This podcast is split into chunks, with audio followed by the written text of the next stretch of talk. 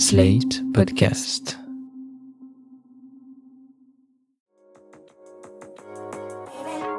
Il y a beaucoup de petits ou de gros mots sur lesquels on n'ose pas toujours mettre des mots.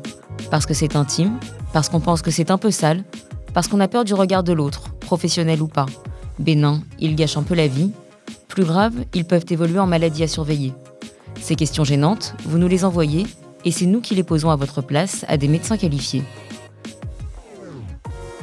Questions gênantes, proposées par l'application Livy, le centre de santé digitale qui vous permet de consulter un médecin en téléconsultation.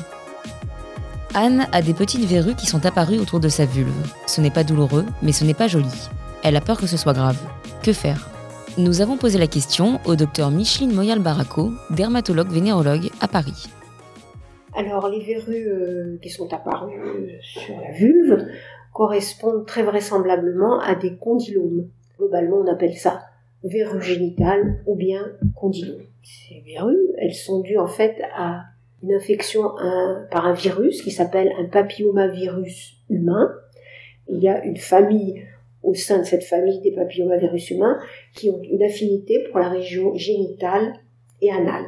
Génitale chez les femmes, la vulve, le vagin, le col de l'utérus, et chez l'homme sur le pénis, et puis dans les deux sexes, les lésions à papillomavirus peuvent aussi euh, intéresser la région anale, interne et externe. Ces papillomavirus forment une très grande famille de 100 virus différents, parmi lesquels on distingue deux catégories. Une partie de ces virus sont des virus qu'on peut appeler gentils et qui donnent des lésions qui seront toujours bénignes. Et il y a une autre famille, toujours dans la famille des papillomavirus humains, qui peuvent être plus méchants et entraîner des lésions précancéreuses, voire cancéreuses. Alors, ce qu'il faut savoir, c'est que ces infections anales et génitales à papillomavirus humain sont très très fréquentes. Elles représentent la maladie sexuellement transmissible la plus fréquente dans la plupart des pays du monde. Dans la plupart des cas, ce virus va disparaître spontanément, sans traitement, qu'il ait donné lieu à des lésions ou qu'il ait été présent de façon euh, invisible, on va dire. Les gens vont s'en débarrasser parce qu'ils vont développer une immunité. Quand ce n'est pas visible, quand c'est sur le vagin ou sur le col de l'utérus, le dépistage se fait par des frottis. Les frottis que font les gynécologues sont destinés finalement à identifier ces lésions à papillomavirus humain, qu'elles soient bénignes, précancéreuses ou éventuellement, et ça c'est quand même le plus rare, euh, cancéreuses. Ces verrues génitales peuvent être sexuellement transmissibles. C'est la raison pour laquelle on conseille d'effectuer un traitement.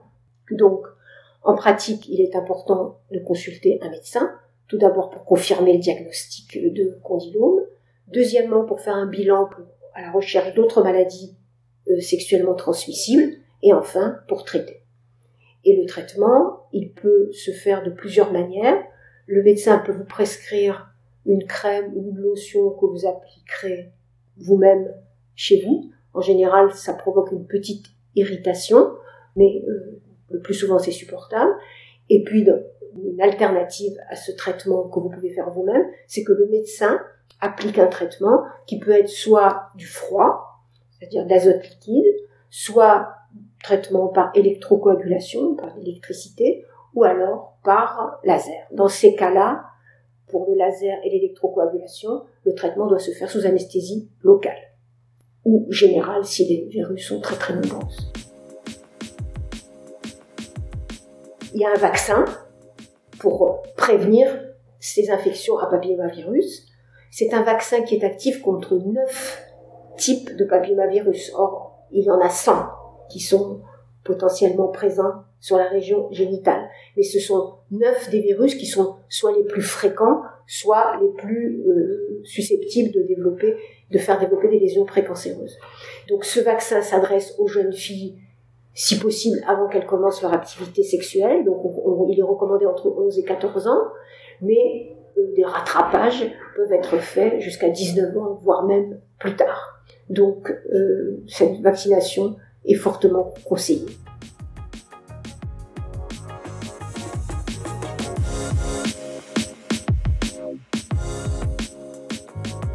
C'était Question Gênante, le podcast qui consulte à votre place, proposé par Livy, le centre de santé digital qui vous permet de consulter un médecin en téléconsultation et produit par Slate.fr. Retrouvez-nous sur Slate.fr ou votre application de podcast préférée. Si ce programme vous a plu, laissez un commentaire ou mieux, mettez-nous 5 étoiles.